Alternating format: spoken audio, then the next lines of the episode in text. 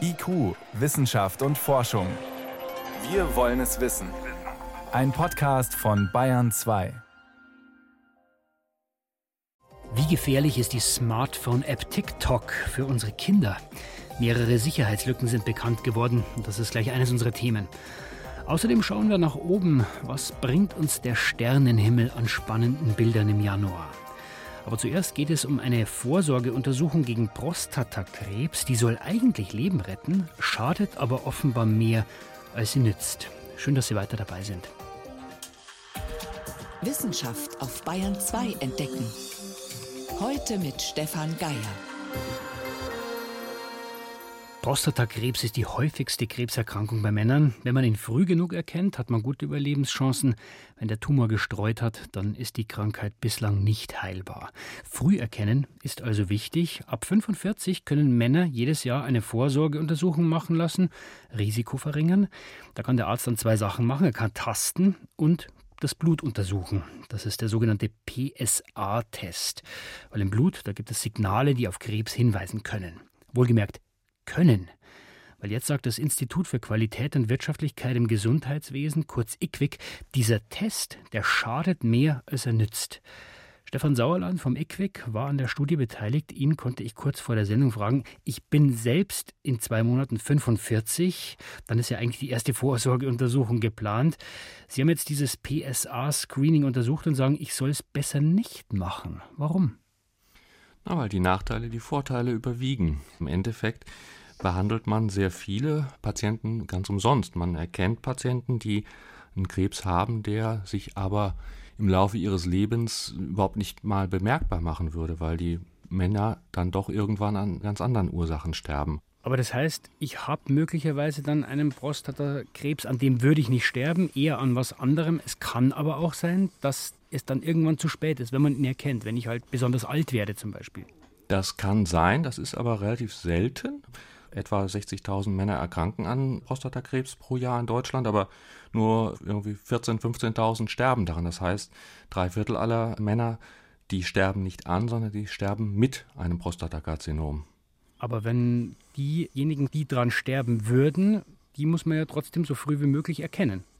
Richtig, das Problem ist halt, dass man nicht nur die erkennt, die einen schnellen und gefährlichen Verlauf haben, sondern man erkennt vor allen Dingen die große Mehrzahl der Krebse, die sich sehr langsam entwickeln und da weiß man, dass das etwa wirklich 15 bis 25 Jahre dauert, bis dieser Krebs dann irgendwann streut und gefährlich wird.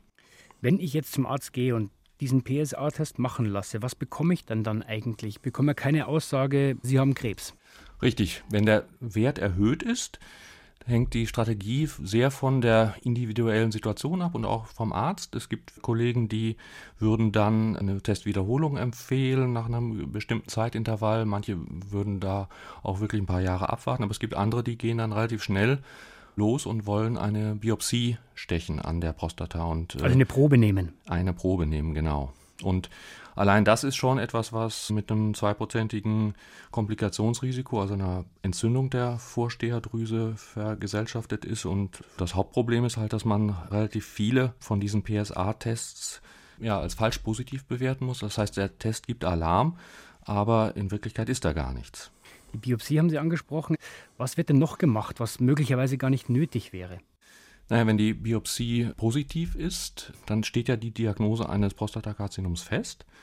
Dann heißt das nicht unbedingt, dass das sofort behandelt werden muss. Es gibt viele Forscher und auch Ärzte, die sagen, dann kann man auch abwarten. Das wird aber in Deutschland relativ selten gemacht und das hängt sehr stark auch von den Nerven des einzelnen Patienten ab. Also man muss dann schon hart gesotten sein, Nerven wie Stahl haben, um diese Botschaft für Monate, für Jahre ertragen zu können, dass da ein Krebs in meinem Körper drin ist.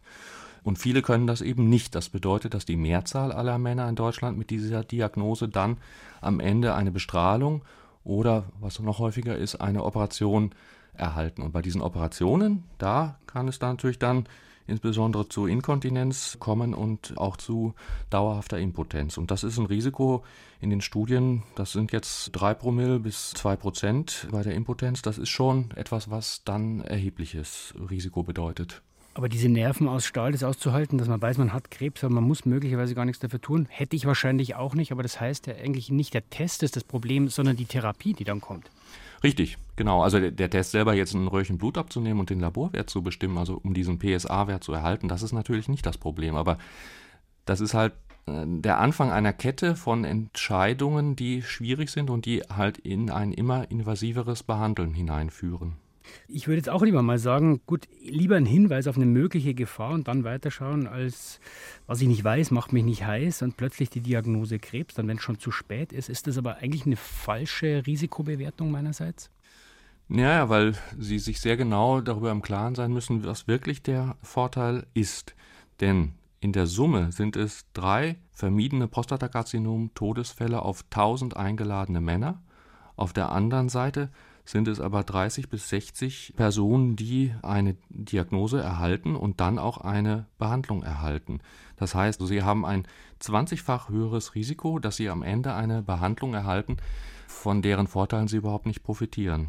Also ein Teil der Vorsorge gegen Prostatakrebs, das sogenannte PSA-Screening, bringt nicht unbedingt die gewünschten Ergebnisse, schadet manchmal sogar.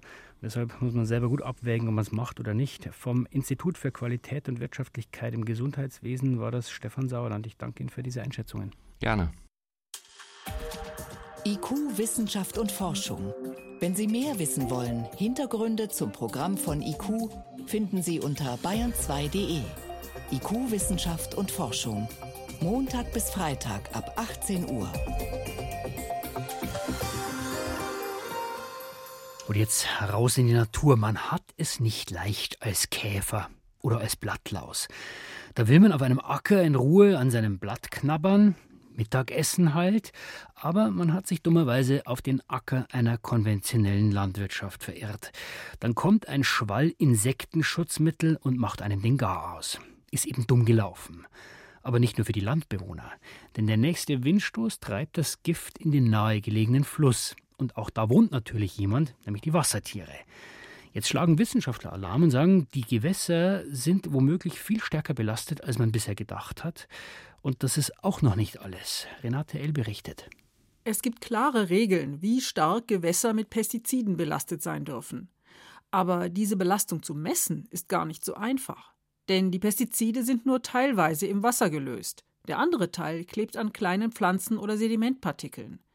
Der Umweltanalytiker Heinz Singer von der Eidgenössischen Anstalt für Wasserversorgung, Abwasserreinigung und Gewässerschutz hat jetzt eine Methode entwickelt, die beides gleichzeitig erfasst. Wir haben dann in sechs kleinen äh, Fließgewässern nachgeschaut. Wir haben so etwa über sechs, sieben Monate gemessen. Und die Qualitätskriterien wurden eigentlich nachhaltig und über längere Zeit überschritten, was dann ja auch für die Wasserorganismen heißt, sie haben keine Erholungsphase. Allerdings ist nicht klar, ob auch die an Partikel gebundenen Pestizide den Organismen im Wasser überhaupt schaden können. Weil es natürlich dann auch von verschiedenen Faktoren abhängt, äh, zum Beispiel vom Organismus, vom Stoff selber. Insofern haben wir gesagt, wir ermitteln diesen Gesamtwert, weil ein Teil eben dieser Stoffe auch bioverfügbar sind in der Schwebstoffphase und natürlich aus der Wasserphase. Ab welcher Menge Pestizide gefährlich werden, das wird vor der Zulassung genau untersucht. Allerdings muss man die bisherigen Ergebnisse wohl anzweifeln, angesichts der neuen Daten von Matthias Lies vom Umweltforschungszentrum Leipzig. Er hat untersucht, welche Rolle der Stress für die Schadstoffwirkung spielt. Wenn jetzt ein Organismus bei weitem zu wenig Fressen kriegt oder wenn zu viele Räuber hinter ihm her sind, wenn er also überfordert wird, dann wirkt dieser zu viele Stress zusammen, synergistisch mit dem Schadstoffstress und dann wirkt es stärker.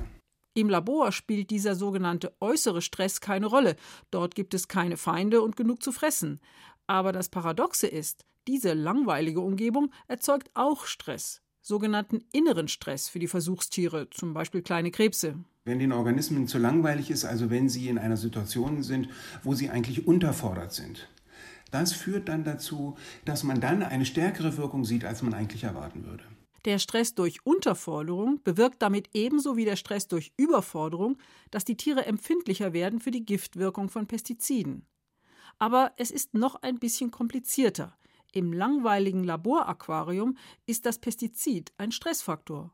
Und deshalb fällt die schädliche Wirkung im Labor doch nicht stärker aus. Es sieht dann so aus, als sei eine niedrige Konzentration unschädlich. Und dann denkt jeder, okay, diese Konzentration ist sicher. Aber diese Konzentration ist nicht sicher. Die führt nur dazu, dass bei Unterforderung des Organismus er im Prinzip in einen Bereich kommt, wo er endlich mal ein bisschen gefordert wird.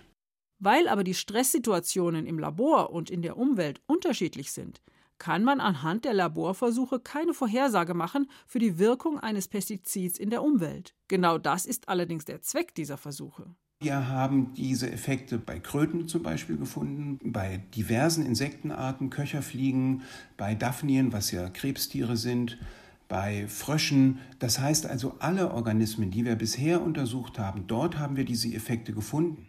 Deshalb hat Matthias Lies aufgrund seiner Experimente ein Berechnungsmodell entwickelt, das die Ergebnisse korrigiert. Dann kann man also diesen inneren Stress herausrechnen, um einen richtigen Effekt vorherzusagen, der unter normalen Anforderungen bei den Organismen vorhanden wäre. Und man kann auch zusätzlich noch eingeben, wenn wir jetzt mehr Stress haben, als die Organismen eigentlich gerne hätten, wie ist dann die Wirkung? Offenbar kann man sich also auf die bisherigen Laborversuche nicht verlassen, um die Wirkung von Umweltgiften im Freiland abzuschätzen. Dabei sind die Versuche wichtig für den Gewässerschutz. Und die neuen Erkenntnisse sollten auch bei der Zulassung eine Rolle spielen. Insektizide und wie sie unsere Gewässer bedrohen. Sie hören Bayern 2, es ist 18.16 Uhr. Bayern 2. Wissenschaft schnell erzählt. Das macht heute Johannes Rostäuscher. Zunächst geht es mal um die Tierwelt rund um die Unglücksreaktoren äh, von Fukushima. Nämlich in der Sperrzone von Fukushima leben besonders viele Wildtiere. Und zwar wirklich vor allem in dem Bereich, der für Menschen verboten ist, weil er einfach zu verstrahlt ist. Da haben Kamerafallen wesentlich mehr Tiere fotografiert als in der Umgebung. Welche? Hauptsächlich Wildschweine, aber auch Hasen, Makaken, Füchse, Marderhunde, Schwarzbären, alles malerische Tierarten. Und kommen die mit der Strahlung dann besser zurecht? Oder? Das ist wahrscheinlich gar nicht der Grund. Sie nutzen einfach das menschenleere Gebiet und scheinen die Strahlung einigermaßen zu vertragen. Wie gesund sie sind, kann man von den Aufnahmen her nicht beurteilen. Allerdings führen sie offenbar ein ganz normales Leben. Das heißt, alle Tiere freuen sich, wenn die Menschen weg sind. Die meisten. Äh, man muss nämlich dazu sagen, dass die Zahl der Vögel in der Zone rund um die Atommeiler radikal abgenommen hat. Mhm. Die legen deutlich weniger Eier, die brüten weniger Junge aus. Vor allem trifft es die Rauchschwalben. Also hier scheinen die negativen Auswirkungen der Strahlen das andere einfach zu überwiegen. Wir bleiben in der Tierwelt. Fledermäuse und Vögel haben eine große Ähnlichkeit bei ihrer Darmflora. Also bei den Bakterien, bei den Bakterien im Darm. Im Darm. Obwohl Vögel und Fledermäuse eigentlich überhaupt nicht verwandt sind. Vögel sind ja eigentlich sogar Saurier. Ja, aber die fliegen. Und das ist vermutlich auch der Grund für diese Gemeinsamkeit. Beide haben verhältnismäßig kurze Darmtrakte und wenig Darmbakterien. Vermutlich, damit sie, damit sie einfach nicht so viel Gewicht mitschleppen in der Luft. Da sagt er immer, der Mensch hat ungefähr zwei Kilo Darmbakterien, das wäre jetzt bei der Fledermaus weniger. eher schwierig. Deutlich weniger. Und es sind ja wirklich nur die Bakterien und wir heben ja auch nicht ab. Und es gibt noch eine weitere Gemeinsamkeit, weder bei den Vögeln noch bei den Fledermäusen haben verwandte Arten deswegen auch ähnliche Darmbakterien. Das ist normalerweise bei Tierarten so, je ähnlicher die Tierart, desto ähnlicher auch die Darmflora. Mhm. Und da gibt es die Vermutung, die haben sich halt gar nicht auf Darmbakterien spezialisiert, sondern schnappen quasi was auf. Warum das so ist, ist unklar. Aber es ist eine weitere auffallende Gemeinsamkeit bei Tiergruppen oder Klassen, die überhaupt nicht verwandt sind, aber eben eine ähnliche Lebensweise haben. Und jetzt noch ein ganz anderes Thema. Ein höherer Mindestlohn senkt die Selbstmordrate. Ja. Zumindest in den USA ist es so. Da hat man das genau untersucht, weil es da in den verschiedenen Bundesstaaten verschiedene Mindestlöhne gibt. Und das Ergebnis mit jedem Dollar mehr beim Mindestlohn sinkt die Selbstmordrate um 3,5 bis 6 Prozent. Das ist natürlich richtig viel. Das ist signifikant und je schlechter die ökumenische, ökonomische Situation insgesamt ist, desto stärker ist der Effekt. Das heißt, gibt es zum Beispiel hohe Arbeitslosigkeit, dann macht ein Dollar 6 Prozent aus. Mhm. Bei einer niedrigen ist es immer noch 3,5 Prozent. Den Effekt gibt es allerdings nur bei Geringverdienern mit auch niedrigem Bildungsstand und niedrigem Einkommen eben. Bei Amerikanern mit abgeschlossenem Studium und hohem Einkommen zeigt er sich überhaupt nicht. Gut, aber man sieht, wie viel jeder Dollar oder Euro mehr bewirken kann. Vielen Dank, Johannes Rostäuscher, für die Kurzmeldungen.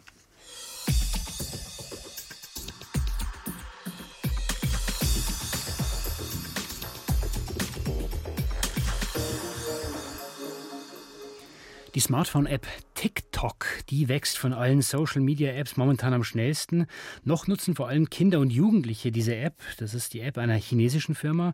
Da kann man sehr einfach kurze Videos machen mit Musik und irgendwelche Effekte drauf. Oder man kann auch irgendeine Fähigkeit präsentieren, sowas zum Beispiel. If you're fucking happy and you motherfucking know it, clap your motherfucking hands. Und dann kann man andere User oder Freunde auffordern, das Gleiche zu machen. Aber immer mehr wird TikTok natürlich auch für die Werbung interessant, die mehr da mitmachen. Und wer so schnell wächst, der wird auch angegriffen. Gleich mehrere Schwachstellen sind jetzt öffentlich geworden und die sind offenbar nicht mal neu. Frage meinen Kollegen Peter Welchring, an welcher Stelle genau gibt es die Probleme? Also an zwei Stellen im Prinzip. Zwei Klassen von Sicherheitslücken. Zum einen in der TikTok-App selber auf dem Smartphone, zum anderen aber auch auf der TikTok-Webseite. Im Endeffekt geht es bei beiden darum, dass mit diesen Sicherheitslücken eben Angreifer tatsächlich Anwender Videos unterschieben können, die gar nicht von diesem TikTok-Anwender stammen und in deren Namen hochladen. Das heißt, ich mache jetzt ein Video, in dem, sagen wir mal, meine Katze singt oder kann ja auch was richtig Gemeines sein und dann sieht es so aus, als ob du es hochgeladen hast. Ja, und dann werde ich dafür verantwortlich gemacht. Oder eine andere Geschichte. Ich habe ein Video, das ich mit meinen Freunden teile. Das habe ich als privat markiert, nur dass meine Freunde das sehen. Und da markiert der Angreifer das dann einfach als öffentlich. Also gibt das für die Öffentlichkeit frei. Alle können das dann sehen. Und das ist ein Punkt, der ist deshalb so wichtig, weil TikTok ebenso von so vielen Kindern, von vielen Jugendlichen genutzt wird, die genau das machen. Ihre privaten Videos nämlich mit ihren Freunden teilen. Und dafür werden die eben als privat markiert. Und wenn die dann als öffentlich allen zur Verfügung stehen, dann sind durchaus sehr private Bilder eben verfügbar und das ist schon massiv. Ja, und dann können auch Videos gelöscht werden und Angreifer, die konnten eben auch an persönliche Daten der TikTok-Anwender gelangen, zum Beispiel Mailadresse, Geburtsdatum und so weiter. Also das ganze Programm eigentlich, der Datenklau, wie wir ihn auch immer wieder erleben bei Facebook und anderen Netzwerken. Wer hat denn Interesse an solchen Daten? Würde ich sagen, auch das ganze Programm. Also Datenhändler natürlich, die interessieren sich für solche persönlichen Daten. Dann aber auch Agenturen, die auf der Suche sind nach Material, das sie gegen bestimmte Menschen verwenden können, sogenannte Kampagnenagenturen. Mhm. Die werden ja auch immer wichtiger. Aber noch spannender ist dann ein zweiter Schwachstellenkomplex, an dem haben nämlich alle Interesse, die in irgendeiner Weise Angriffssoftware verteilen wollen. Also Hackergruppen, Leute, die mit digitalen Waffen arbeiten, Nachrichtendienste und ähnliche. Und dieser zweite Schwachstellenkomplex, der befindet sich auf dem TikTok-Server selber. Da haben nämlich die Sicherheitsforscher eine Angriffsmethode gefunden, über die die Sicherheitsexperten eigentlich schon ein paar Jahre diskutieren, nämlich die Fälschung von Anfragen. Was heißt das für mich als Nutzer? Also an welcher Stelle wäre ich da angegriffen? Wenn ich beispielsweise eine Anfrage an den Server stelle, dann kann die abgefangen werden und die Antwort, die der Server mir dann gibt, beispielsweise ich lade dann etwa eine Grafik herunter, die wird dann entweder umgeleitet, sodass ich auf einer ganz anderen Seite im Web lande, von der dann Schadsoftware auf mein Endgerät, Smartphone, PC oder Tablet kommt. Oder aber ich bekomme so eine Art kleines Programm, Skript nennt man das, das da einfach mit eingeschleust wurde, eben auch eine Schadsoftware mit auf mein Smartphone oder Tablet. Und dann habe ich diese Schadsoftware da und von da kann sie sich weiter verbreiten oder auf meinem Smartphone eben auch dummes und wirklichen Schaden anrichten. Inzwischen heißt es, diese Schwachstellen sind gefunden und auch geschlossen worden. Wie viele TikTok-Anwender waren denn davon betroffen? Ja, nach Checkpoint-Aussagen waren weltweit tatsächlich potenziell alle 800 Millionen TikTok-Anwender betroffen. In Deutschland gibt es 5,5 Millionen TikTok-Anwender. Und mit denen Aber ist auch wirklich allen Schindluder getrieben worden? Das ist die Frage, das wissen wir nicht. Denn ob und wie viele Angriffe tatsächlich stattgefunden haben, keine Ahnung. Bemerkt haben die Checkpoint-Sicherheitsforscher das jedenfalls im November vergangenen Jahres, also 2019. Mhm. Und dann haben die auch TikTok informiert. Und dazu passt übrigens eine zweite Geschichte ziemlich gut. Das US-Militär hat nämlich am 16. Dezember 2019 seinen Soldaten befohlen, die TikTok-Apps von den Dienstsmartphones zu löschen und TikTok dürfe eben nicht mehr dienstlich verwendet werden. Für was braucht das Militär TikTok? Ja, die haben damit Nachwuchs geworben und das war sogar ziemlich erfolgreich. Die haben viele Rekruten, also neue Soldaten, über Videos, die sie auf TikTok eingestellt haben, bekommen. Und deshalb sind natürlich auch die Militärs ein bisschen traurig gewesen, als dann das Pentagon, das Verteidigungsministerium gesagt hat, TikTok dürft ihr jetzt nicht mehr. Jetzt ist TikTok eine chinesische App. Da gibt es immer wieder Gerüchte, diese Sicherheitslücken bei TikTok könnten ja eigentlich auch Hintertürchen des chinesischen Geheimdienstes sein. Was meinst du? Ja, in den USA wird das ganz breit diskutiert. Ich persönlich halte das für unwahrscheinlich, weil ein Geheimdienst, der hätte elegantere Hintertüren eingebaut. Und gerade der chinesische Nachrichtendienst hat da ja wirklich gute Leute. Und die jetzt diskutierten Sicherheitslücken, die zeigen eben einfach, dass die Verantwortlichen bei TikTok schlicht überhaupt nicht an Sicherheitsniveaus gedacht haben. Vor allen Dingen nicht an die Sicherheitsniveaus, die für einen solchen Dienst eben einfach State of the Art sein sollten und müssen. Könnte man sagen, Peter Welchering, wenn man gemein ist, ist TikTok damit erwachsen geworden? Also können wir davon ausgehen, dass solche Sicherheitslücken bei denen auch immer wieder auftauchen? Also ich würde sagen, sind in der Pubertät. Erwachsen geworden noch nicht. Die aktuellen Sicherheitslücken, die sind dicht, ja. Aber die gesamte Infrastruktur, die wird TikTok noch ein bisschen umbauen müssen. Denn diese Linkstruktur, mit der die arbeiten, bei denen dann auf Weblinks verwiesen wird, die ist einfach anfällig. Und da müssen die ran, das müssen die endlich absichern. Und dann haben sie eine Chance, erwachsen zu werden. In der TikTok-App sind massive Sicherheitslücken bekannt geworden, angeblich schon wieder geschlossen worden. Was dahinter steckt, das waren Informationen von Peter Welchering. Danke dir. Gerne.